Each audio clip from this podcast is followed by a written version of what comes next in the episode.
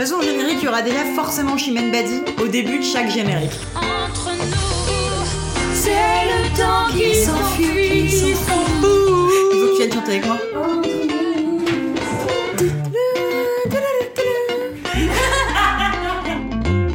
Bienvenue, vous écoutez Entre nos lèvres, un podcast qui raconte les vraies histoires autour de la sexualité.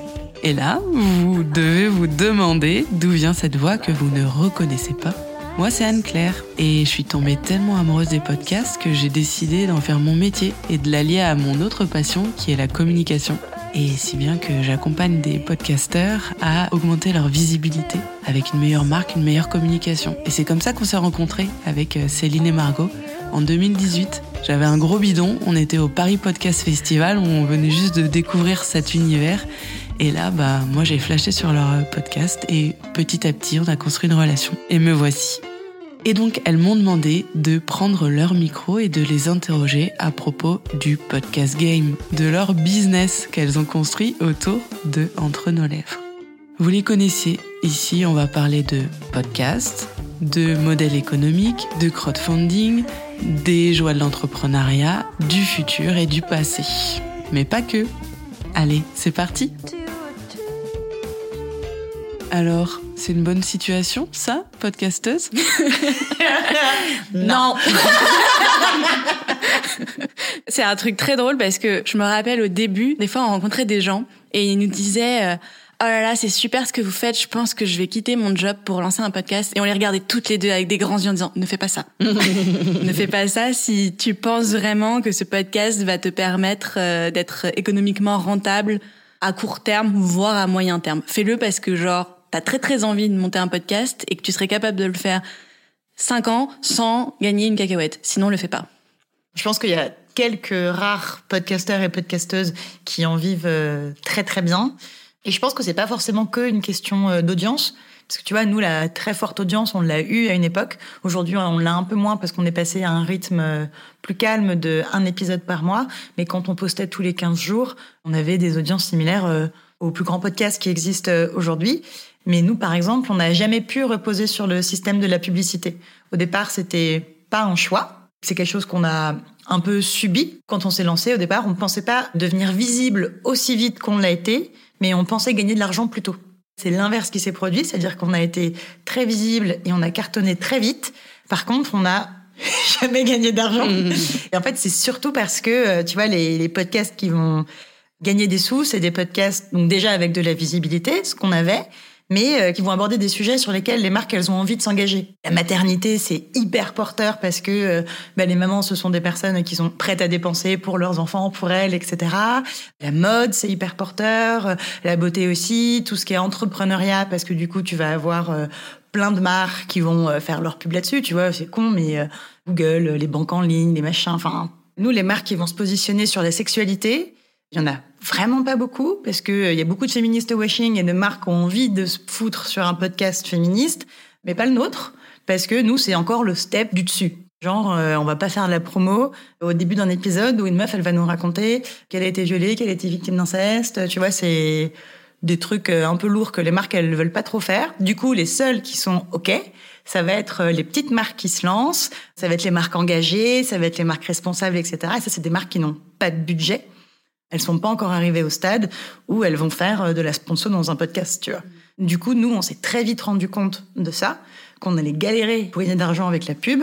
Et comme le podcast, c'est un milieu qui est en pleine invention, où il n'y avait pas de business model établi et où tout le monde a débarqué avec son podcast plus ou moins en même temps, tu vois, en France, en 2017-2018, on était un peu euh, la bande des premiers, tu vois. Et on tâtonnait tous et on cherchait tous où aller et tout le monde est parti euh, vers la pub. Et nous, on était en mode, bah en fait, nous la pub ça va pas marcher. Du coup, euh, bah qu'est-ce qu'on fait? On comprend la réflexion que vous avez menée en disant, euh, d'un point de vue euh, stratégique, quelle marque pourrait s'associer entre nos lèvres. Mais est-ce que vous avez une expérience à me raconter d'une discussion un peu soit lunaire avec une marque ou des questions qu'on vous a posées, des objections que vous avez eues pour qu'on se rende compte un peu de ce que vous avez vécu, parce que vous avez voulu le tenter quand même Alors, il y a un autre paramètre à prendre en compte, c'est que nous, on est un podcast indépendant qui est resté indépendant surtout. Donc aussi, on s'est jamais mis dans une régie publicitaire, ce qui aurait pu être une option parce que les autres grands studios de podcast, par exemple, euh, à un moment donné, ont fait de la relation commerciale avec les marques et avaient euh, souvent pas assez de podcasts euh, en propre pour négocier des plus gros volumes, pour que ce soit plus intéressant pour eux. Donc ils ont, dans leur escarcelle, rameuté comme ça quelques podcasts indépendants pour les vendre auprès des marques. Nous, on voulait tellement être indépendante tout le temps que même ça, on voulait pas. Et moi, qui avais quand même une expérience en marketing, toutes ces questions de négociation de budget, de marque, je le connaissais. Donc en fait, je me suis dit, euh, je vais pouvoir prendre cette casquette-là et essayer de le faire. En fait, ce qui est pas facile, c'est que tu vas solliciter des marques pour une seule émission. Alors que, tu vois, normalement, quand tu es un commercial, tu arrives avec euh, un catalogue, tu dis, bon, euh, vous avez un produit, euh, ça peut correspondre à telle émission et telle émission. Au départ, c'est pas simple quand tu ne présentes que la tienne. Et en plus, ce qui était pas facile, c'est on avait un gros travail de ciblage à faire en amont, c'est-à-dire te dire, OK, d'accord, moi, mon émission, elle fait ça. Je pense que les entreprises qui pourraient euh, y aller, ce sont celles-ci. Mais quand tu connais pas les personnes qui sont en charge des budgets marketing, tu as un gros travail de recherche à faire, d'envoyer des mails, écrire un mail de contact. Bah en fait, ça te prend du temps parce qu'il fallait le faire bien. Il faut montrer à quel point il y a un lien entre ton émission et le projet qu'ils défendent. Et donc ça, on l'a fait. On a eu pas mal de non-réponses quand il s'agissait de faire du démarchage. Les fois où ça a marché, c'est quand les gens sont venus vers nous parce que potentiellement quelqu'un à l'équipe marketing écoutait l'émission et s'est dit ça peut être un vecteur de publicité pour euh, notre marque. Et dans ce cas-là, ça se passait euh, plutôt bien. On arrivait à avoir des petits budgets publicitaires. Mais ce qui s'est surtout passé, c'est le temps que ça demandait ce démarchage commercial, sachant qu'on avait envie de pouvoir rendre l'émission euh, pérenne financièrement, mais si tu veux, quand on arrivait au moment du brief et du produit à défendre, parfois, on se sentait pas toujours à l'aise parce que, par exemple, ce qui aurait pu se passer, c'est quelles sont les marques qui pourraient intervenir? Bah, des marques de protection euh, périodique. Je les contacte toutes et admettons, il y en a trois qui sont ok. Je fais quoi, moi, en fait, auprès de ma communauté? Un mois, euh, j'en défends une. Le mois suivant, j'en défends une autre. On s'est tellement engagé dans cette émission et dans le fait de l'incarner, dans le fait d'être là et de donner nos recos que il y avait quand même toujours un, une problématique de est-ce que la marque qui va nous donner de l'argent, on est à 100% euh, sûr que c'est le meilleur produit qui existe sur le marché? Si tel est le cas, est-ce qu'elle va nous suivre et nous financer pendant plusieurs mois et années? Et si c'est pas le cas, bah en fait notre business économique il tient pas parce que on avait envie de défendre vraiment que les marques dont on était sûr et qu'on aimait vraiment. Pour répondre à ta question d'expérience qu'on peut être marquante comme ça en se confrontant à une marque, je vais les citer, tu vois, Lancôme, ils sont venus vers nous. Lancôme, c'est une marque qui a un budget com et marketing colossal, tu vois, ils font de la com partout. Et Lancôme, ils ont à côté de ça un truc pour euh, apprendre à lire à des femmes euh, en Afrique, euh, qui a un truc cool, tu vois, c'est trop bien, c'est bien que des marques elles fassent ça et tout. Ils viennent nous voir pour qu'on parle de ça, Ok, si vous voulez, on peut parler de votre truc, il est cool. C'est quoi votre budget? Ah non, non, non, par contre, on n'a pas de budget pour parler de ça. Donc t'es en mode, en fait, frère, t'as un milliard à dépenser pour parler de tes rouges à lèvres. À côté, tu fais ça, peut-être un peu pour dire, bon allez, je mets un peu de mes sous là-dedans pour faire bien et je fais un peu de féministe washing avec mon truc. Mais à côté, si on te demande de dépenser juste un tout petit peu d'argent, genre vraiment, on parle de 1000 euros, tu vois. Non mais au-delà de ça, du coup, t'es ok de faire travailler gratuitement des meufs. Bah ouais pour faire rayonner ton image hmm. auprès d'un public que t'as pas acquis, quoi. Alors que tu vois, si on était un podcast beauté, ils nous auraient payé probablement 8000 euros pour euh, parler de leur rouge à lèvres. Eh ben, on est un podcast féministe. Du coup, tu veux nous payer que dalle pour parler de ton truc, je mets plein de guillemets autour, féministe. La cause est chouette, mais la façon dont c'est fait, euh, pas top, quoi.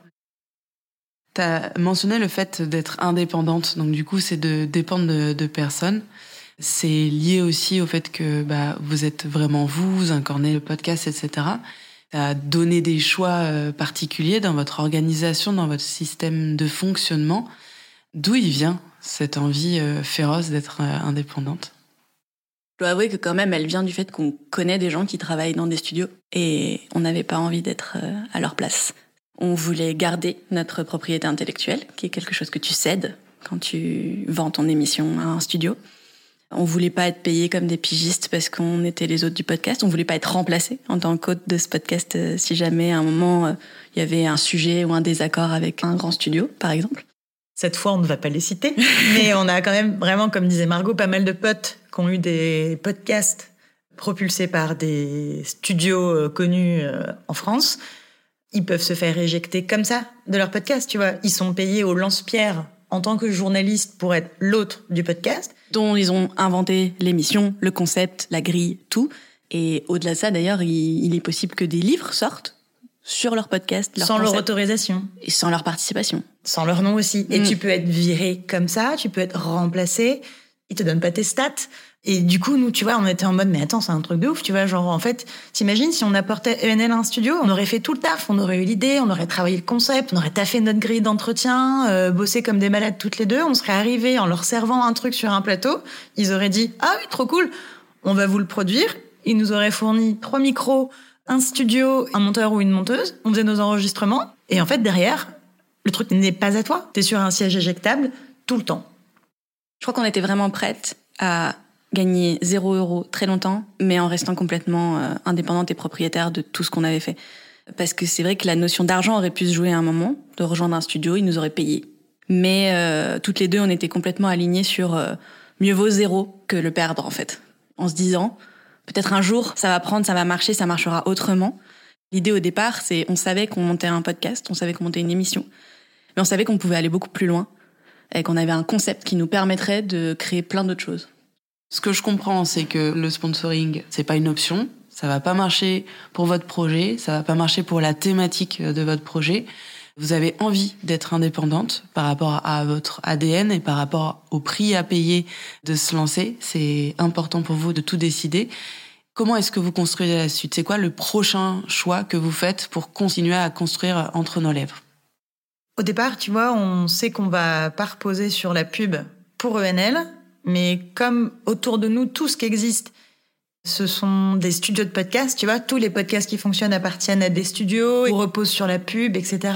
On disait dans les épisodes précédents qu'on imaginait que ENL, un jour, ça deviendrait une marque, ça deviendrait un truc grand, etc. Mais pour nous, ça, c'était une espèce de grande vision sur euh, 20 ans. Mais à court terme, on se projetait sur les choses qu'on voyait autour de nous. Et le modèle économique existant qui commence à se construire à l'époque, c'est on crée de plus en plus d'émissions pour avoir de plus en plus de publicité. Spontanément, c'est pas vraiment vers là qu'on a envie d'aller, mais on se dit bon bah écoute, si c'est ça qui marche, peut-être que c'est ça qu'il faut faire, tu vois. Donc euh, on se dit bah écoute, on a d'autres idées de podcast, d'autres sujets qu'on trouve chouettes, donc on se dit ok, on se garde ça sous le coude. Et euh, l'idée serait de monter un studio de podcast, de traiter d'autres sujets sur lesquels il sera peut-être plus facile d'aller chercher des sponsors pour gagner de l'argent. Le problème, c'est que pour développer des nouveaux podcasts, bah il faut de l'argent. À ce moment-là, comme on l'a expliqué avant, on est à un moment où moi je suis en freelance, Margot bosse encore chez Robert Laffont, on n'a pas le temps, je peux pas monter toute seule euh, trois quatre podcasts, il faudrait que Margot arrête de bosser, qu'on s'y mette toutes les deux à plein temps, c'est trop compliqué, tu vois. Et le frein est que de toute façon, on n'a pas d'argent. Donc euh, pas d'argent égale euh, Pas de bras, pas de bah chocolat. pas de bras, pas de chocolat, tu peux rien faire quoi. Et en même temps, ça arrive à un moment où euh, on commence à rentrer au-delà du fait d'avoir envie de grandir, on commence à être en difficulté sur notre propre émission. C'est-à-dire qu'on est en 2019, on n'a pas gagné d'argent, on y a passé beaucoup de temps et vraiment, d'un coup, notre matos nous lâche. C'était l'ordinateur de Céline qui servait au montage, mais qui se faisait un peu vieux. Et au moment où on allait sortir un épisode, euh, Céline m'appelle en me disant, bah, mon ordinateur ne s'allume pas. Et là, en fait, tu te dis, bah, du coup, faut que je rachète du matériel et après, il faudrait que je délègue. Et en fait, rien qu'à ce moment-là, on se dit, bah, c'est 3000 balles à sortir. Est-ce que vraiment on le fait pour continuer à produire cette émission où on n'arrive pas bien à voir euh, où on va aller et comment elle va nous rapporter de l'argent? Donc on se pose un peu et on se dit euh, bon bah en fait c'est le moment d'enclencher euh, une vraie levée de fonds qui va faire la différence pour plus tard et nous permettre de créer ce studio. Comme on veut quand même toujours un peu rester indépendante, on choisit le modèle du crowdfunding, qui était aussi un modèle qui avait été mis en place à cette époque par d'autres gros studios de production pour se lancer. Alors je pense que ils ont utilisé un crowdfunding pour créer aussi de, un storytelling et engager leur communauté, mais en réalité, ils ont eu des fonds qui sont venus d'autre part, que ce soit des fonds propres ou des investisseurs, que nous, on n'est pas du tout allé chercher. Donc on se retrouve en 2019 à appuyer sur le bouton de se dire bon bah en fait euh, on aurait besoin euh, et on commence à se dire euh, 15 000 balles. Mais je sais que vous vous dites bon bah vous, vous faites les mathématiques et Mm. vous dites bon bah on va faire euh, une campagne de crowdfunding. Une campagne de crowdfunding c'est sur un temps déterminé, on communique auprès de sa communauté et on dit on a besoin de tant d'argent pour accomplir tant. En contrepartie de votre soutien financier, vous pouvez avoir ci, vous pouvez avoir ça. Mais si au 30 janvier euh, 2019, euh, date dit au hasard, on n'a pas tout, eh ben la campagne s'arrête et elle aura échoué. Donc il y a un côté, euh, ça passe ou ça casse dans la façon, dans le, le fonctionnement du crowdfunding. Donc vous, vous prenez la décision en disant bon, on voit que là il y a un truc à faire, il y a un potentiel, il faut qu'on ait les moyens bah, de réparer l'ordinateur, mais aussi de monter cette marche. On décide de demander tant. Je pense qu'il y a une partie aussi de nous qui s'est dit, justement, on va voir si notre communauté réagit pour voir si on va dans le bon sens. Parce que, en fait, t'es en train de créer une émission, il y a des gens qui t'écoutent, mais on est là, genre, est-ce que vraiment ils ont envie que cette émission euh, existe toujours? Et en fait, c'est un super test, le crowdfunding. C'est vraiment un moment où tu te dis, ça existe, mais est-ce que si ça existe plus, vous êtes prêt à payer, en fait, en réalité? C'est un peu ça la question. Nos calculs de départ, c'est euh, te dire, bon, peut-être avec 15 000, on tient euh, un an.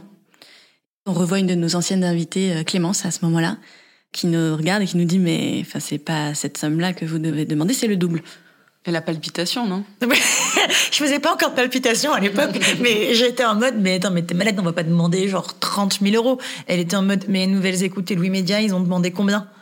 Ils ont demandé genre 25 000 et 30 000 euros aussi, mais genre, euh, on n'est pas Louis Média et on n'est pas Nouvelles Écoutes. Elle était en mode, bah si. Eux, quand ils se sont lancés, ils ont fait comme nous une campagne euh, de financement participatif, mais c'était des journalistes avant, tu vois. euh, Charlotte Pudlowski, elle vient de chez Slate, euh, son associé aussi. Nouvelles Écoutes, c'est fondé à l'époque par Lorraine Bastide et Julien Neuville. On est sur deux grandes pointures du journalisme aussi. C'est des gens qui ont un réseau, des gens qui sont soutenus, qui ont des potes influents. C'est pas notre cas, donc t'es en mode, mais en fait, nous, on est qui pour demander 30 000 euros? Sauf que vous êtes dans cette euh, logique de demander une validation à votre audience. Est-ce que vous tenez vraiment à un L Donc, ce que je comprends, c'est que Clémence, elle dit, vous voulez pas une demi-validation, les meufs. c'est vrai Vous en voulez ça. une vraie? Du coup, on dit, OK, OK, on va demander 30 000 euros. Mais je te jure, on était en PLS. Surtout que le crowdfunding, euh, la meuf qui nous suivait chez Ulule nous disait surtout... euh, tout se joue les premiers jours, tu vois. Vraiment, les premiers jours sont cruciaux. Au début, pendant deux, trois jours, c'est les proches. Et les proches, généralement, ça apporte un tiers de la somme. Vraiment, Mar- Margot rigole parce que nos proches ont clairement pas fait ça. Mais euh, donc, non. du coup... euh, et surtout nos proches avaient pas les moyens de mettre 10 000 balles dans ce oui, mais je pense qu'elle imaginait qu'on avait beaucoup plus de potes qu'on en avait vraiment. Et du coup, tu vois, elle te dit ça, puis ensuite, du coup, quand tu communiques le crowd de façon publique, les gens voient qu'il y a déjà une somme dessus. Donc, quand tu vois qu'il y a déjà une somme assez importante, ça a fait un effet boule de neige qui incite les gens à mettre plus et tout. Et vraiment, quand on lance le truc, il se passe trois jours, on envoie ça à nos proches. Au bout de trois jours, je sais pas, il y avait genre peut-être 300 euros sur le compte. Un matin, je te jure, j'étais en pleurs. Mon mec, il est parti au boulot, il m'a fait Qu'est-ce que je peux faire? Qu'est-ce que je peux faire pour toi et tout? Mais je sais pas. Apparemment, il me faut 29 700 euros. Il m'a dit Bon, je les ai pas. Mais tu vois, il a été mignon, il a mis genre euh, 300 balles et j'étais en mode Ah putain, c'est énorme. Le mec de Margot a fait pareil, je sais plus, mais genre, on a eu 1000 balles, tu vois, on était en mode Ok, 1000 euros pour commencer à communiquer, c'est pas si catastrophique que ça. Ouais, c'est clairement pas ce qu'il aurait fallu faire C'est ouais, c'est pas ce qu'il aurait fallu faire du tout. Ulule nous disait il vous faut au moins 5000. Donc nous, si tu veux, on débarque avec 1000 euros euh, quand on commence à communiquer. Et quand on commence à communiquer, au fond de nous, on sait que si on réunit pas cette somme et qu'à la fin, il n'est pas possible de déléguer le montage pour me soulager, pour rééquilibrer les tâches, développer d'autres trucs et tout, on sait que c'est fini. On le dit dans le crowd, mais c'est vraiment genre le petit astérix en bas du contrat parce qu'on voulait pas non plus axer la campagne en mode chantage, en mode euh, tu te donnes sinon c'est terminé, tu vois. On voulait pas faire ça. Il y avait un sujet d'image aussi. C'était pas montrer que vous étiez euh, genre euh, en train de pendre la langue. J'imagine d'y a ça aussi, euh, d'y aller avec panache quoi. Mm. Du coup, le but, c'est de donner envie, tu vois. Donc, c'est de dire, bah, si vous participez, il se passera ça, il se passera ça, il se passera ça. Donc, on vend plein de trucs. On vend les nouveaux euh, podcasts en se disant, on va faire un podcast sur l'argent. À l'époque, qui était un sujet qui nous intéressait énormément, qui nous intéresse toujours beaucoup. On ne sait pas si on le fera un jour, mais bref. À l'époque, on est là-dedans, tu vois. On vend les choses qu'on va développer si la campagne fonctionne. Et à l'époque, c'est de devenir un studio de podcast. C'est ce qu'on promet aux gens. Et les gens participaient à notre cagnotte. Parce que eux, ce qu'ils aiment, c'est entre nos lèvres, en fait. Peut-être ils se disent, mais pourquoi vous voulez plus? C'est déjà suffisant, peut-être, ce que vous Mais faites. c'est surtout, je pense qu'ils ont aucune idée, tu vois. Ils, ils- Ouais. T'en sais rien, tu vois cette émission, elle marche bien, tu l'aimes bien. Franchement, je pense que tu te dis, elles sont sympas ces meufs, potentiellement si elles en font d'autres, j'irai écouter. Mais t'as pas besoin qu'on crée d'autres émissions. C'est pas euh, nécessaire. C'est sympa, mais c'est pas nécessaire. Et nous, on avait vraiment créé notre campagne en se calquant sur ce qu'avait fait Nouvelles Écoutes et Louis Média, tu vois, qui avait dit pour telle somme, on produit tant d'émissions. Et nous, on avait fait ce truc-là, tu vois. Et en fait, euh, les gens, ça les intéressait pas.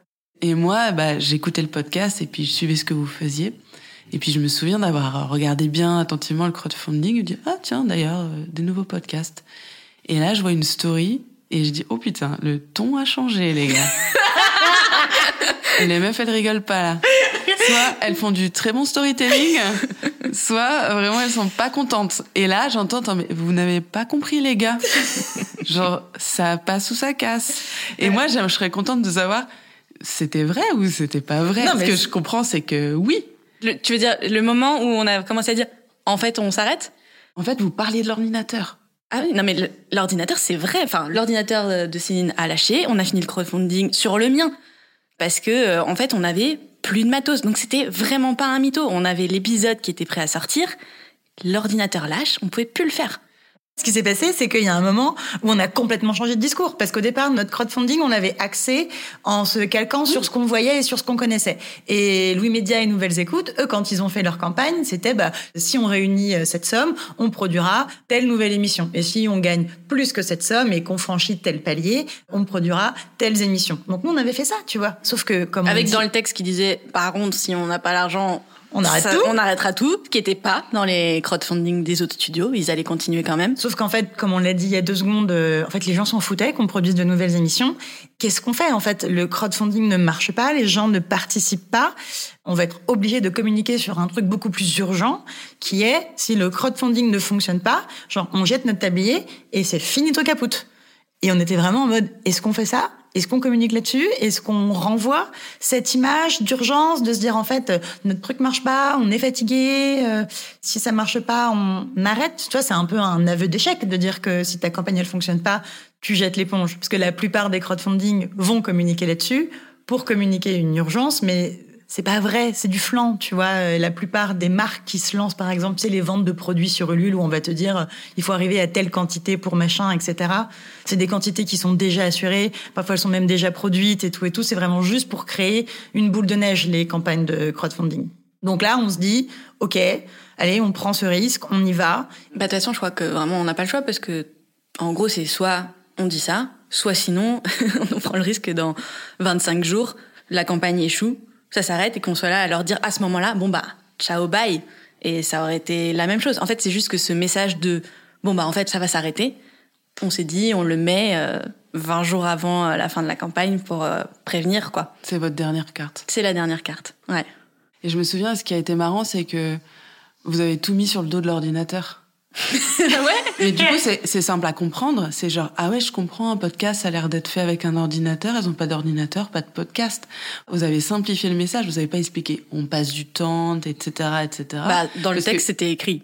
On Ouais. passe du temps, mais en fait, genre, Mais c'est pas ça qu'on retient, en fait. On Les gens retient- lisent pas en fait. T'as beau avoir écrit un grand texte sur ta page Ulule qui explique. euh, Enfin, tu vois, on avait fait un, un camembert en expliquant genre un épisode comment ça se construit, comment est-ce que le temps est euh, réparti euh, dans la prod, etc. Et en fait, euh, les gens ils s'encarrent, ils se disent juste ok, elles ont besoin de thunes pour tel truc, ça m'intéresse, ça m'intéresse pas, je lis pas quoi. Moi, surtout, ce que je trouve assez drôle, c'est effectivement, on a simplifié le message en disant on n'a plus d'ordinateur. Un ordinateur, ça vaut pas 30 000 balles non plus. Donc en fait, t'es là, tu dis, si vraiment on avait juste eu besoin d'un ordinateur, oh, effectivement, on aurait pu faire une cagnotte Litchi, tu vois, en disant on aurait besoin de 3 000 pour le racheter. Mais ce qu'on disait, c'est on ne peut pas continuer comme ça. Si on continue, il faut qu'on se staffe, il faut qu'on engage des gens. Et d'ailleurs, on a besoin d'engager des gens parce que le montage, ça prend tant de temps. Et en fait, on a expliqué tout ça. Et c'est ce qui est très drôle avec euh, un crowdfunding, c'est que vraiment toute ta page, elle est, tu t'y passes des heures. On a passé des heures quand même à se dire comment on peut expliquer aux gens et comment on essaye d'être le plus pédagogue possible.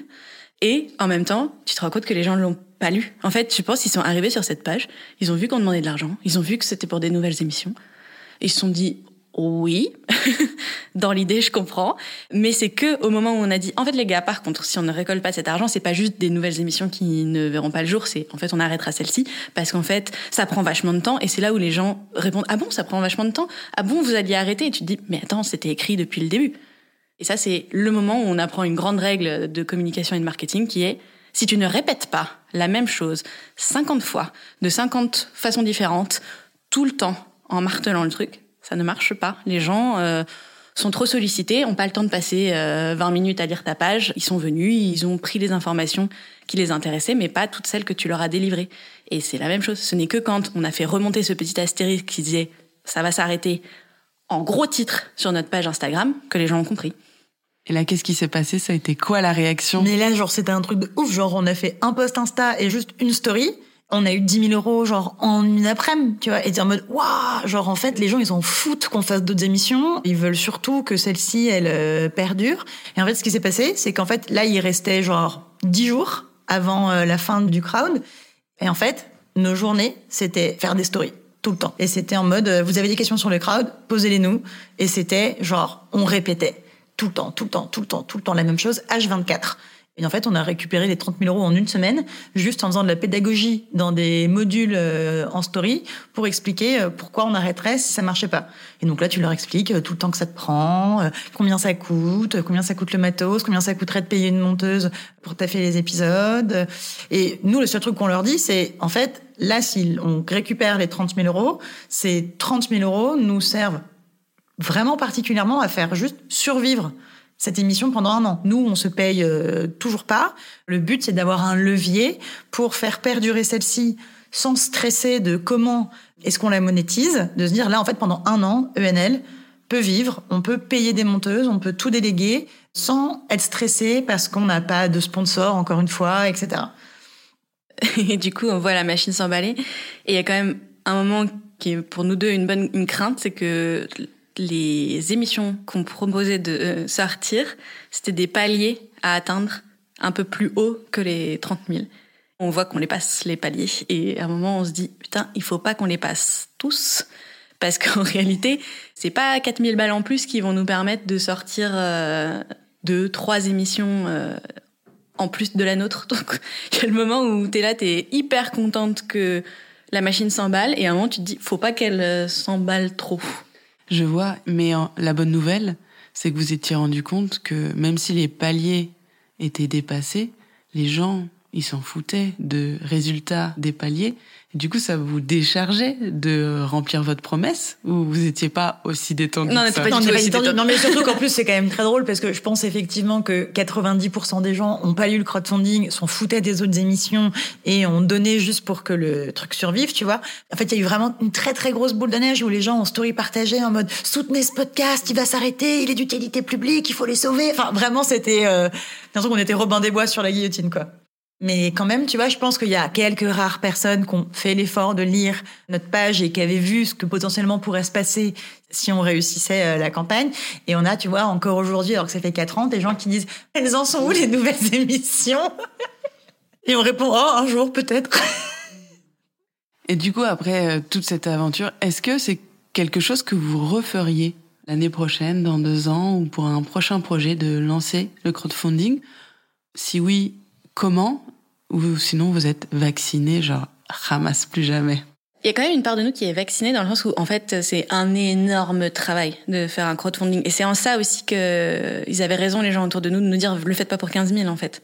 Parce que vous allez fournir le même travail pour beaucoup moins d'argent et en fait c'est pas rentable du tout. Et cette levée de fonds il faut qu'elle vous serve euh, longtemps parce que même pour vous ce serait difficile de revenir tous les 3-4 ans en redemandant une somme et en réenclenchant euh, cette même mécanique. En fait, c'est un peu aussi un truc qu'on fait une fois. Et c'est aussi pour ça qu'on a développé plein d'autres choses. L'idée de se dire que un jour on doit refaire un crowdfunding, c'est vraiment, je pense, le moment où euh, c'est vraiment la S et on n'aurait plus aucun autre euh, levier. Moi, tant que je peux m'épargner ça, je me l'épargne quoi. Mm. C'était très très énergivore, tu vois. Je me souviens, mon mec il me disait, mais en fait t'es plus là quoi vraiment sur ton téléphone de 6h30 du mat jusqu'à minuit à répondre à des stories tout le temps, tout le temps, tout le temps, tout le temps. Et super stressé, tu vois, parce que tu dis, je dépense quand même toute cette énergie. Est-ce qu'à la fin, on va récupérer la somme? Est-ce que du coup, ça va devoir s'arrêter? Parce que une campagne, je sais pas si les gens, ils ont cette euh, donnée, qui est que si tu as récupéré 26 000 euros et pas 30, tu récupères pas 26 000 euros. Tu récupères zéro. Tous les gens sont remboursés. Et toi, si t'as pas atteint le palier, enfin, l'objectif que tu t'étais donné, t'as rien. Et du coup, c'est hyper, hyper stressant. Et euh, c'était vraiment une période, de, ouais, tu vois, où l'équilibre vie pro, vie perso était difficile. Tu vois, moi, c'est vraiment euh, un mois où je n'ai existé pour rien d'autre que ça. Et à la fin de l'histoire, tout est bien, qui finit bien, parce que vous remplissez cet objectif et même vous dépassez un palier. Ouais, on est assez fiers. On est quand même la plus grosse levée de fonds participative pour un podcast. On a fait plus que Nouvelles Écoutées le média. Ouais, de pas beaucoup, mais on a fait plus et pour notre ego, c'était super. où elle donne les meufs.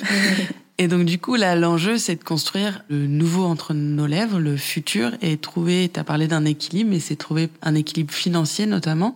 C'est quoi les tentatives que vous avez fait à partir de cette somme? Qu'est-ce que vous avez commencé à construire? Tout de suite, ça a été racheter un matériel professionnel qui aussi allait nous décharger en montage et mixage parce qu'en fait, plus ton matos est performant, moins t'as besoin de faire de post-production. euh, Donc euh, c'était assez important pour nous. Puis on avait envie aussi que la qualité du son, elle s'améliore. C'était le but. Les gens ont participé. Si l'émission, elle peut être encore mieux, c'est tout bénéf pour tout le monde. Les premiers achats, c'était ça. C'était du matériel et tout de suite, c'était du recrutement de monteuses. Vraiment, genre, le crowdfunding a été validé le 8 novembre. Le 9 novembre, on postait une annonce en disant coucou, on recherche des monteuses. On a fait faire des essais et on a embauché dans la semaine qui a suivi, quoi. Parce qu'en fait, on avait fait une pause pendant le podcast aussi, pendant la période du crowdfunding. Et donc, la récompense, c'était aussi le moment où, où il est terminé et s'il réussit, il y a la saison 2 qui démarre derrière, quoi. Ouais. Et donc là, ça vous a dégagé du temps, puisque vous faites appel à une monteuse.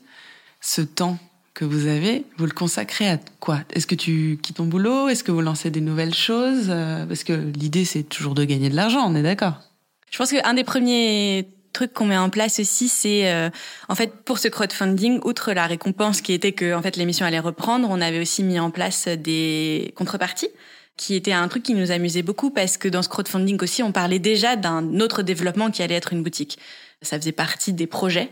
Quand tu fais un crowdfunding et que tu fais des contreparties, tu peux faire des objets dérivés. Et nous, dès le départ, les objets dérivés, on les réfléchissait euh, de façon poussée. On était là, bon, en fait, on va pas faire un tote bag, on va pas faire euh, des trucs un peu nuls, on va pas faire des objets que les gens vont jeter. On veut euh, vraiment produire des choses que les gens vont garder. Donc, les premiers trucs qu'on met en place euh, après, c'est on commence à se dire, bah, en plus, il nous reste des stocks. Il faut qu'on mette en place cette boutique pour que, à un moment donné, euh, on puisse mettre en vente ce qu'on avait offert au crowdfunding en échange de participation. Donc par exemple, c'était une bougie, des affiches, tout ça, vous les avez fait pour euh, le crowdfunding. Exactement. Et ça a été les premiers stocks vendus dans la boutique euh, Entre nos lèvres. Exactement. Trop bien. Ce qui est rigolo, c'est que tu oublies un peu la chronologie des événements, tu vois. Et en fait, ce qui s'est passé, effectivement, c'est que on a débloqué la campagne euh, au mois de novembre. Tout le mois de novembre, on a recruté les monteuses et tout, et la saison 2 a repris au mois de décembre. Et en fait, ce qui était prévu, c'était de se lancer effectivement sur les nouvelles émissions.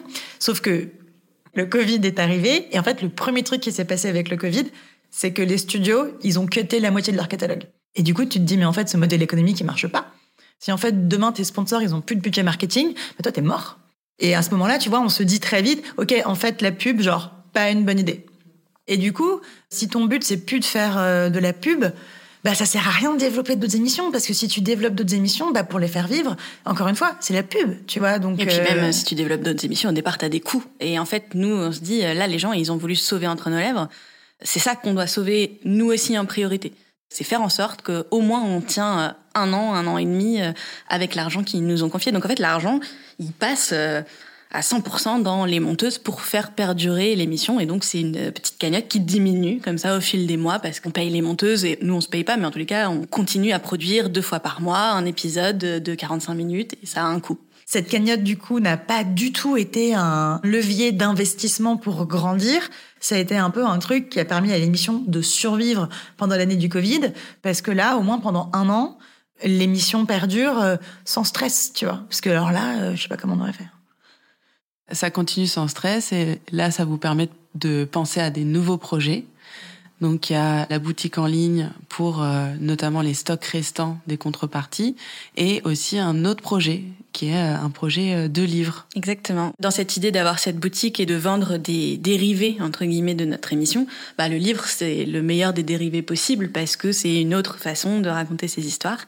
Et donc on se met à y réfléchir, à travailler sur le principe, à travailler sur euh, sa structure et puis on est contacté par les éditeurs et en fait euh, une grosse partie de notre année 2020 est à la fois consacrée à la création de cette boutique et à la création de ce livre qui arrive tous les deux en fin d'année.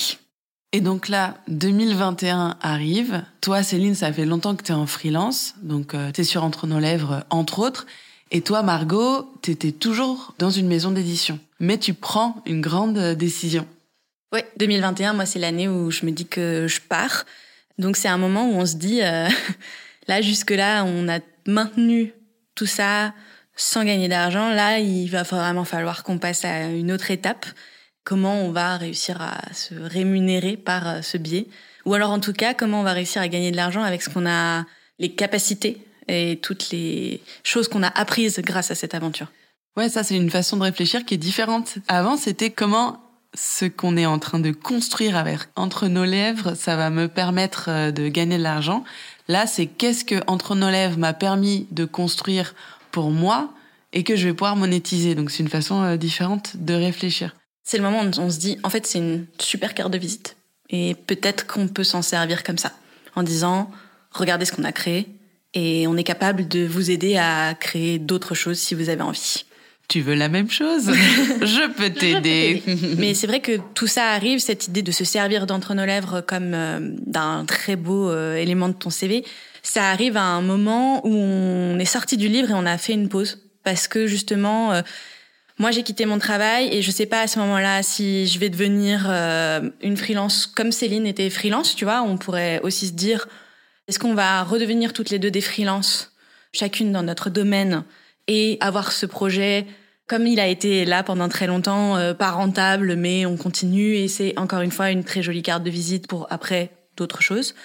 Ou euh, est-ce que c'est un moment où on se décide euh, à transformer ce projet-là en entreprise? La question c'est est-ce que c'est un side project à côté de nos freelances ou est-ce que on mise dessus? Et est-ce qu'on décide aussi quelque chose qu'on n'a jamais fait avant, c'est nos capacités à chacune, qu'elles soient en freelance ou en entreprise, on les rassemble sous cette marque et on travaille toutes les deux ensemble en tant qu'agence pour euh, d'autres marques. Et du coup, si j'ai bien compris, c'est cette deuxième option que tu vas vouloir activer. Ouais. Et donc c'est le moment où on crée la société, on embauche une comptable et où en fait comme il y a des frais tous les mois, il va vraiment falloir qu'on trouve un moyen pour que ça rentre. Les deux pistes sont toujours possibles, c'est-à-dire soit on fait grandir la boutique, soit aussi on fait grandir notre réseau où euh, on va aller proposer nos compétences à d'autres entreprises on fait les deux en parallèle. Donc à ce moment-là, on fait rentrer sur la boutique le premier produit que on décide de revendre, qui est le petit baume, pour faire un test, pour voir si euh, est-ce que euh, ça marche. On en achète, je sais pas, genre 50. Tu vois, le but c'est de se dire, ok, donc il y a cette piste tu vois, la, boutique, je l'ai développée un an plus tôt pour revendre les illustrations qu'on a dessinées et la bougie. Ça fait un an qu'elle dort sur notre site, qu'elle est là, qu'elle existe, qu'on peut uploader des produits dessus, qu'on peut en parler, qu'on peut euh, les commander, se les faire livrer en point relais, machin. Elle fonctionne hyper bien, juste il se passe rien dessus.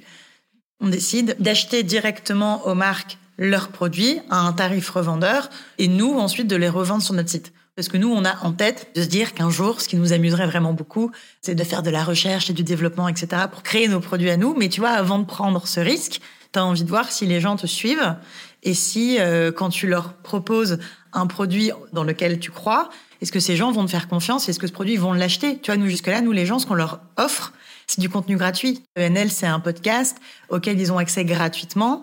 On a acquis notre communauté comme ça. Et là, la question, c'est est-ce que si on veut leur vendre quelque chose, est-ce qu'ils l'achètent?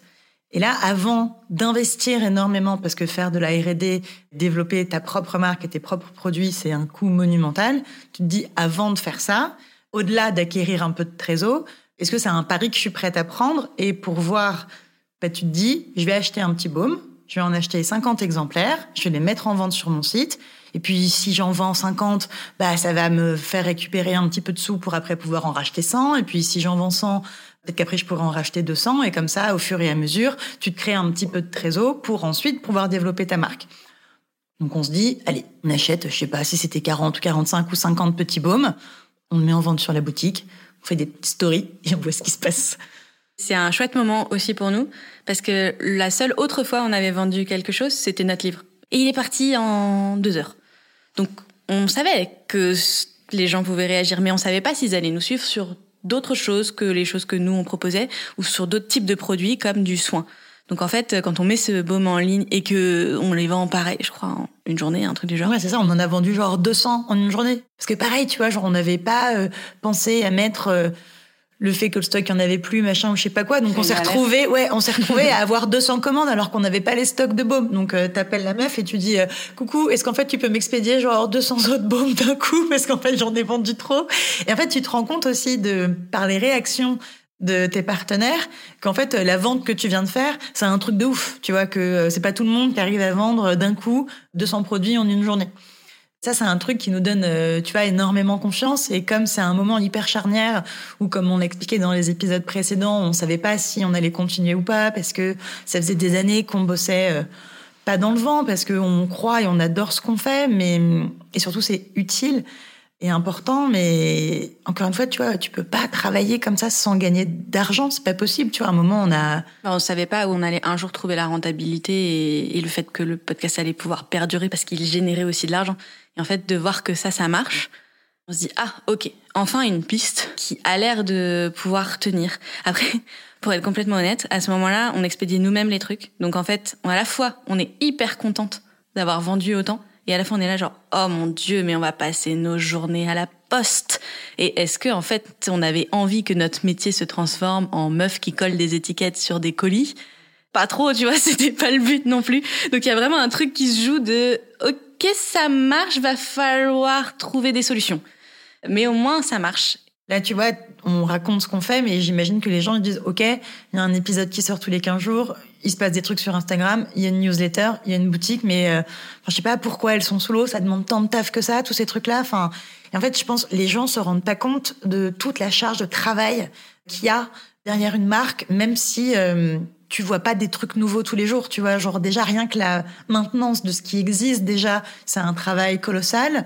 Faut prévoir le planning d'une saison du podcast, tu vois. Faut trouver les gens que tu vas interviewer, faut préparer l'emploi du temps, faut caler les rendez-vous avec les gens, puis ensuite il faut enregistrer et après c'est tous les allers-retours avec les monteuses et puis il faut écrire une intro, il faut l'enregistrer, il faut monter l'épisode, faire le générique, programmer sa sortie, écrire des newsletters, faire un programme de com, écrire des légendes sur Instagram. Côté de ça, on est toujours dans l'amont, dans la réflexion des projets qui vont arriver. On est toujours sur 15 000 Google Docs. Il y a de la maintenance à faire sur le site. Il y a du SAV. On commence à avoir des clients. Enfin, tu vois, nos journées commencent à être de plus en plus remplies. On commence à ne plus avoir de temps pour faire autre chose. Et la boutique qui devient un truc chouette en se disant, OK, Paris réussit ça devient presque un handicap parce que ça devient une charge en plus et hum, on commence à ne plus avoir de temps en rab. Tu vois, genre une journée elle fait 24 heures. C'est pas parce que tu te rajoutes des trucs que ta journée elle est extensible et que tu peux les faire rentrer dedans. Tu vois, donc euh, la boutique, on décide de se dire que c'est, euh, on passe une journée ensemble le mercredi et on passait nos journées à imprimer des feuilles Colissimo, écrire des adresses sur des enveloppes, bien vérifier qu'on mettait bien les bons produits dans telle enveloppe. Ensuite, on allait dans ma cave, on allait récupérer trois valises, on les remontait au quatrième étage sans ascenseur, on mettait tous les colis dans les valises et ensuite j'habitais rue de Ménilmontant à Paris. Pour ceux qui connaissent pas, c'est une rue avec une pente à 40 degrés. Il fallait monter la pente avec les valises pour aller à la poste. À la poste, tu faisais la queue, tu déposais tes colis. Enfin, genre, c'était, oh, c'était un truc de ouf, quoi. Vous jouiez au facteur n'est pas passé toute la journée, quoi. En fait. C'est ça. Mm. Ouais, puis en plus, euh, on est une boutique en ligne et on propose des produits. Mais quand tu te dis aux gens, le délai d'envoi, c'est mercredi prochain, t'es pas non plus hyper euh, attractif, tu vois. Je pense qu'il y avait une part de soutien aussi dans ces achats, de genre, bon, on leur fait confiance puis on va aller l'acheter chez elles. Mais derrière, nous on était là en termes de service client, c'est pas ouf. Finalement, ça donnait des mails assez rigolos de genre désolé, j'ai pas pu expédier ta commande avant parce qu'en fait, il fallait finir le montage de l'épisode, ce qui est un truc que tu ne dis jamais en SAV. Mais là, du coup, il y avait cette relation qui était assez marrante et vraiment, on n'a jamais eu de problème avec nos clients, ce qui est quand même génial, mais parce qu'il y a toujours ce truc de lien d'attachement à nous, où en fait, euh, je pense que même si la commande est en retard, même s'il y a un problème, il s'adresse pas à une marque, il s'adresse vraiment à deux nanas qui ont monté une, émission qu'ils aiment bien. Donc souvent d'ailleurs, tous les mails qu'on peut recevoir, ça se finit toujours par j'adore votre émission, c'est vraiment trop cool, merci pour le dernier épisode, tu vois, et tu te dis, ah, c'est chouette. Mais c'est vrai que juste à ce moment-là, on se dit, ouh, alors ça peut marcher. Mais voilà, vite falloir gérer cette problématique de temps. Si on veut que cette boutique grossisse, notre temps et notre plus-value, elle va plutôt être à trouver les produits, écrire des textes, trouver euh, les bonnes façons de le présenter à cette communauté, plutôt qu'en fait d'être euh, les meufs qui expédient euh, le courrier. Mais ça, ça nécessite de passer un autre step qui est d'embaucher des gens en fait pour faire des envois. Donc tu es là, tu te dis oh ok, c'est encore un autre risque. Et est-ce qu'on est prête à le faire à un moment? Je propose qu'on fasse un petit arrêt sur image sur l'avenir de la boutique et qu'on revienne parce qu'on a parlé de deux pistes. Il y avait la piste développer la boutique et il y avait la piste si on vendait nos compétences comme une agence. Donc, piste numéro un, ding, ding, ding, c'est validé. Piste numéro deux, où est-ce qu'on en est? Qu'est-ce qui se passe? C'est le moment où on se dit donc, à nous deux, on est capable de faire plein de choses, que ce soit de la communication ou que ce soit de la création d'émissions de podcast. Et à ce moment-là, moi qui suis partie de mon entreprise, je me dis, bah, il va falloir euh, que je propose à tous mes anciens collègues de l'édition notre savoir-faire, en fait.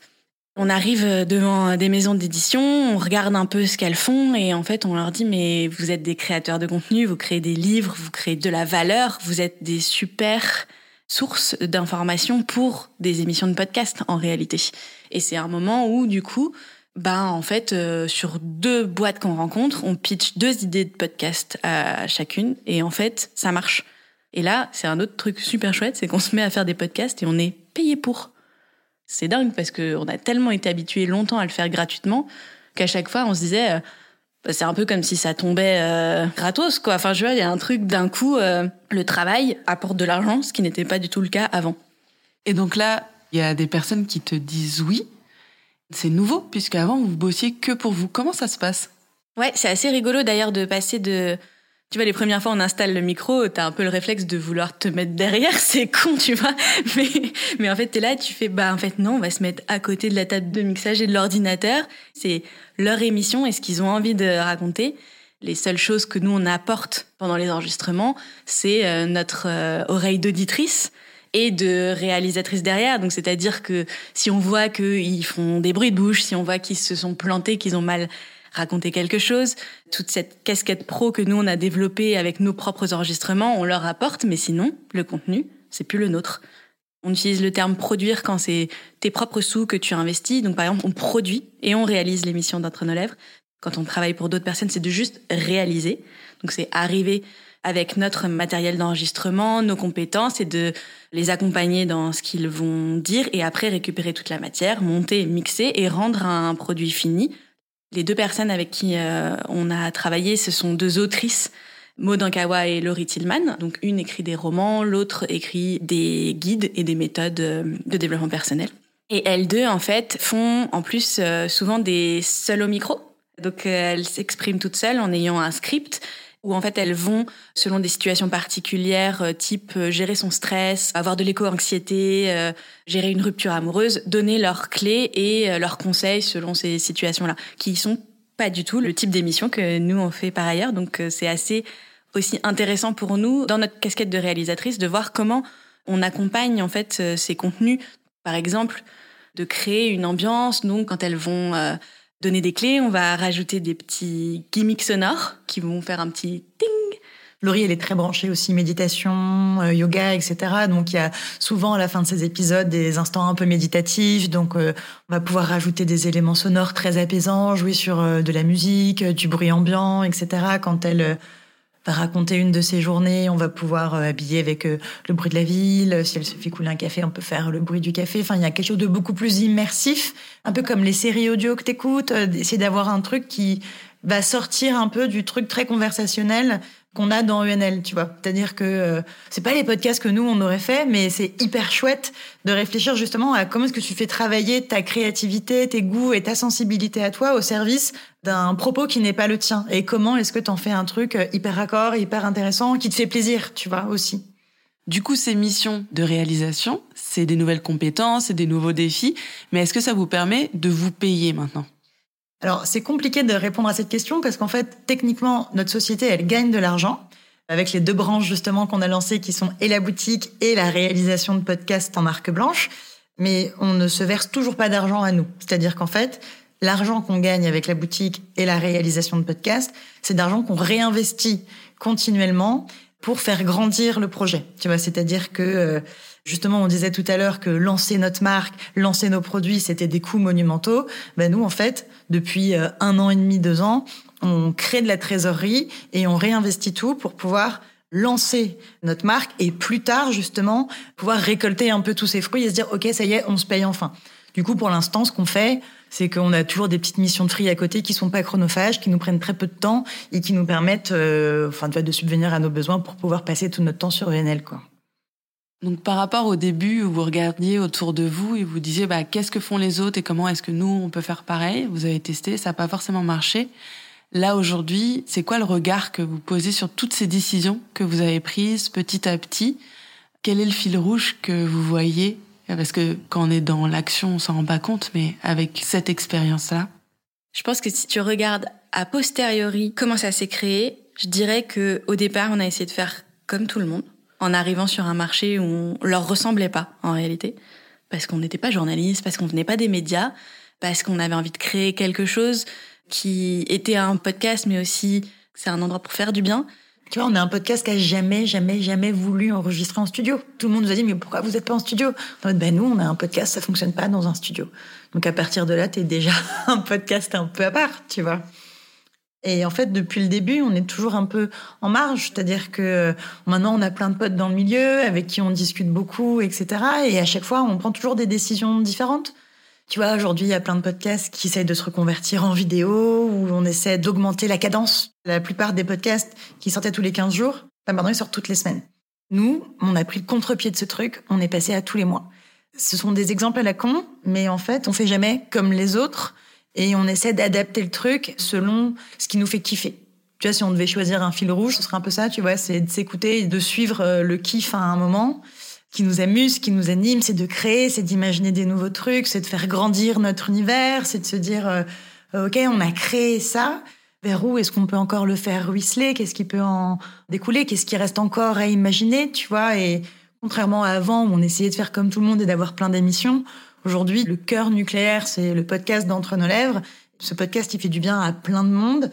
Et maintenant, comment est-ce que on peut le décliner dans plein de choses pour que euh, fasse encore plus de bien autrement? Ou est-ce que comment est-ce que nous on peut encore s'amuser euh, avec lui?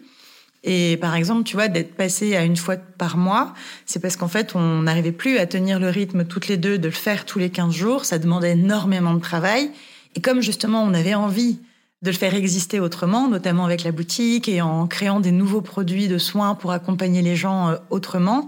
On a été obligé de réduire la cadence pour pouvoir disposer de plus de temps pour euh, d'autres projets. Et c'est vrai que là où Céline dit qu'on a été motivé par le kiff, on a, je trouve, aussi été contrainte par les obstacles. C'est-à-dire là où on pensait que en faisant comme tout le monde, on allait réussir comme eux. À chaque fois que les portes se sont fermées, mais c'est un truc qu'on se dit aussi assez souvent, c'est que quand les portes se ferment, c'est parce qu'on prenait pas la bonne direction c'était pas notre rôle en fait de devenir un studio de production. En fait, on allait mieux réussir ailleurs en faisant autre chose. Et donc, de ne pas réussir à vivre de la publicité, bah, à la fois c'était un peu frustrant, et en même temps, euh, en réalité, c'était encore une fois nous conforter dans l'idée qu'il fallait rester indépendante et qu'il fallait pas dépendre des autres marques, des autres entreprises pour euh, continuer à faire vivre euh, ce projet et qu'en en fait, bah, du coup, il allait falloir trouver d'autres solutions. Et ce qui a de chouette, je trouve, c'est ces contraintes-là nous ont forcé à être extrêmement créatives. Un truc qui est un peu rigolo, c'est qu'à mon avis, si on regarde un peu de plus loin le monde du podcast, comme il est structuré aujourd'hui, Effectivement, il y en a pas beaucoup qui ont fait les choix que nous on a fait. Il y en a pas beaucoup qui aujourd'hui ont des boutiques. Il y en a pas non plus beaucoup qui ont aujourd'hui créé des objets dérivés. Mais en fait, pourquoi? Parce qu'ils en ont jamais eu besoin. Si tu dépends du modèle publicitaire, ta technique c'est je gagne de l'argent par la publicité, mon émission est donc rentable, je vais donc augmenter le rythme de production de mon émission parce que comme ça je ferai de plus en plus d'écoutes qui pourront générer de plus en plus de revenus publicitaires. Nous comme on n'avait jamais ça, c'était OK, quand tu peux pas faire ça, qu'est-ce que tu peux faire? Et qu'est-ce que tu peux faire de bien, d'intelligent qui puisse aider ta communauté, qu'est-ce que tu peux faire pour rester dans cet univers et proposer d'autres choses? Et je pense qu'à l'avenir, probablement d'autres podcasts vont faire comme nous, mais ils vont juste y arriver un peu plus tard parce qu'ils n'en ont pas eu besoin. Alors que nous, on n'aurait jamais survécu si on n'avait pas été obligé d'être ultra créatif tout de suite. Et maintenant, quand vous avez des idées, euh, vous vous posez des questions. Donc, euh, est-ce que ça me fait kiffer? Est-ce que on l'a jamais fait? Est-ce que c'est nouveau? Est-ce que vous posez d'autres questions? Vous avez des critères? Un des premiers critères qui rentre en compte, c'est est-ce que c'est dans nos moyens là? Est-ce qu'on peut le faire toutes les deux sans se remettre dans la situation horrible qui a été, par exemple, l'écriture du livre Donc ça, c'est un premier paramètre. Et en fait, tu vois, genre des fois, sans s'en rendre compte, on le fait quand on est animé par un truc. Je pense c'est comme quand t'as eu un gamin que tu viens d'accoucher et t'es en mode mais plus jamais je refais ça. En fait, t'as oublié la douleur que c'était et t'y retournes. C'est-à-dire que des fois on a des projets et on est en mode ce serait vraiment trop bien de faire ça. Et en fait, euh, bah, si ça vibre et si on se rend compte en en parlant qu'on a joué au ping-pong pendant quatre heures, on se dit bah si en fait. Euh, il faut y aller, tu vois. Et en fait, on se pose pas trop de questions. Les trucs viennent assez naturellement. Après, le truc qui nous arrive souvent et qui est hyper frustrant, et Margot, ça la rend mais complètement folle, c'est en fait, on a des idées on n'est que toutes les deux. Donc en fait, on n'a pas le temps de mettre les trucs en place tout de suite. Les gens ont les idées après et elles sortent. Et Margot m'envoie une capture d'écran et elle me fait Putain, c'est sorti avant nous. ouais, ça, c'est le truc un peu chiant. Quand on est que deux et qu'en fait, on n'a pas 12 bras. Je pense que plus on avance, plus aussi se joue une question qu'on n'avait pas avant, qui est quand même une question de trésorerie plus tout ça grossit, plus en fait on a de frais en réalité parce que plus ta boîte tourne, plus en fait tu rentres dans un cercle où bah tous les mois il faut quand même qu'il y ait de l'argent qui rentre pour payer euh, des frais fixes. Là maintenant, euh, des fois on a des idées de projets et c'est assez frustrant pour nous parce que les nouveaux projets en fait on les associe à des coûts que en fait il faut qu'on fasse attention malgré nos 1 million d'idées à la minute de pas tout faire en même temps ou de mal les échelonner parce que en fait on pourrait se mettre en banqueroute si on décidait de lancer trop vite, trop de trucs en même temps. Nous qui ne sommes pas du tout contrôleuses de gestion dans l'âme, ni Céline ni moi, qui avons fini euh, la plupart de nos mois dans le rouge depuis euh, dix ans. Là, le rouge, c'est pas la même, tu vois. Là, le rouge, il peut se chiffrer à moins dix mille balles sur un compte et ça peut être vraiment dangereux. Sachez que ça n'est jamais arrivé. c'est pas arrivé parce qu'on essaie de faire gaffe, mais c'est des nouvelles responsabilités aussi qui vont avec tout ça qui grossit. C'est vraiment faire attention parce que, en fait, quand tu gagnes zéro, tu peux descendre un peu dans le rouge, mais tu vas pas tant y descendre que ça. Il faut vraiment faire attention à maîtriser l'entrée et la sortie, même si on se paye toujours pas nous derrière. Moi, ce que j'ai noté aussi, c'est euh, l'envie de créer quelque chose qui est solide et qui est comme un système, en fait, où les choses se répondent, se nourrissent, et aussi comme un cercle vertueux qui vont répondre à la même envie, la même mission, qui fasse grandir Autre nos lèvres. Euh, donc, euh, autour de tout ça. C'est ça. C'est vraiment te dire euh, comment chaque chose a sa place, comment chaque développement a du sens, comment il nourrit les précédents. Parce que l'histoire, elle existe déjà dans notre tête. Maintenant, c'est vraiment quel chapitre on décide de mettre à quel moment et qu'est-ce qu'on décide de créer et de lancer? Et c'est le truc chouette quand t'es vraiment indépendant, en fait. C'est toi qui racontes l'histoire, tu vois. Peut-être que si aujourd'hui, euh, on n'était plus indépendante et on devait dépendre d'autres gens, bah, l'histoire, elle se serait pas écrite pareil. On aurait dû je sais pas, euh, faire des trucs plus rentables, plus vite, tout de suite. Euh. Mais je pense que c'est parce qu'on est hyper exigeante. Si on avait été moins exigeante, justement, peut-être qu'on aurait fait peut-être plus de publicité parce qu'on aurait accepté peut-être des contrats avec des marques qui correspondaient pas à 2000% avec nos valeurs. Je pense qu'on aurait peut-être pu accepter de lancer des produits qui nous auraient coûté moins cher en investissement parce qu'ils n'étaient pas produits de la façon la plus responsable possible avec un circuit court. Je pense que ce qui fait que ça fonctionne bien et qu'il y a un écosystème cohérent, que ça parle aux gens, parce que aussi nous, on est hyper alignés avec tout ce qu'on fait. Je pense qu'on renvoie quand même cette image-là. Pour moi, tu vois, c'est vraiment trois trucs qui résument un peu tout ce qu'on a dit. C'est, t'as des obstacles, tu te relèves et t'essaies de trouver des petits chemins détournés pour quand même réussir à faire ce que t'as envie de faire. Le kiff, parce qu'en fait, euh, bah, tu le fais parce que ça te fait kiffer. Et en fait, dans ton petit chemin détourné, peut-être que tu vas trouver tel truc que t'aurais jamais trouvé sur l'autoroute. Et en fait, bah, c'est vachement plus cool. Et le fait de, bah, tu vois, cette exigence de se dire, je veux faire un truc et je veux le faire bien et je veux le faire de façon alignée parce que de, plus tu seras exigeante avec toi-même et avec ton projet et plus toi, tu seras droit dans tes pompes, plus ça se ressent et plus les gens savent qu'ils peuvent te faire 100% confiance et que ce que tu vas leur proposer, ça va être trop cool. Et donc du coup, euh, ces petits minots là qui viennent te voir en disant moi je voudrais quitter mon CDI pour lancer mon podcast et en vivre. Après euh, toute cette conversation, qu'est-ce que vous avez envie de lui dire à ce petit minot ou cette petite minote? Est-ce que vraiment t'es prêt à en chier parce que ça va pas être si simple? Mais euh, ça vaut le coup. Et puis c'est un excellent moyen de rencontrer des gens aujourd'hui et de créer du lien avec des personnes que t'aurais jamais croisées autrement que euh, par cette envie à un moment euh, de discuter d'un sujet euh, qui te plaît et pour lequel vous avez une expérience commune ou une envie de partager en fait. Et ça, c'est trop chouette. Et puis le podcast, ça a été le début d'une histoire aussi. Peut-être sans ça, vous, auriez jamais osé écrire, lancer un livre. Vous n'auriez jamais lancé une boutique ou lancé dans la recherche et développement, qui paraît quelque chose d'un peu inaccessible en fait vu de l'extérieur c'est un tremplin en fait et ça vous a poussé dans le vide et tu te dis pas que en créant un podcast tu vas créer une entreprise. Tu vois au départ euh, ça paraît assez fou et en fait c'est ce qui s'est passé et ça c'est une chance parce que je pense que non c'est pas de la chance. Non t'as raison c'est pas de la chance mais on en a fait une opportunité en tous les cas et je pense que sans cette émission, malgré toutes les bonnes idées qu'on avait, on n'aurait jamais franchi le pas ou on ne se serait pas basé sur quelque chose d'aussi fort pour commencer. Et ça, c'est vrai que c'est trop chouette.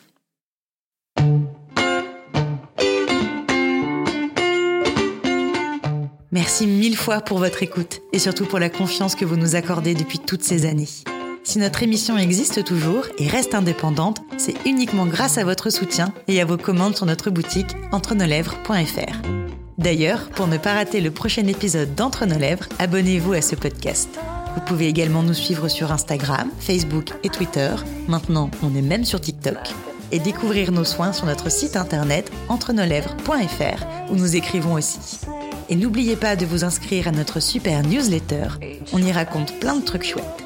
On dévoile nos coulisses, on vous livre tous nos conseils et on partage même tout plein de recommandations. Des livres, des films, des articles, tout ce qui nous a plu ou touché ces derniers temps. Promis, c'est cool.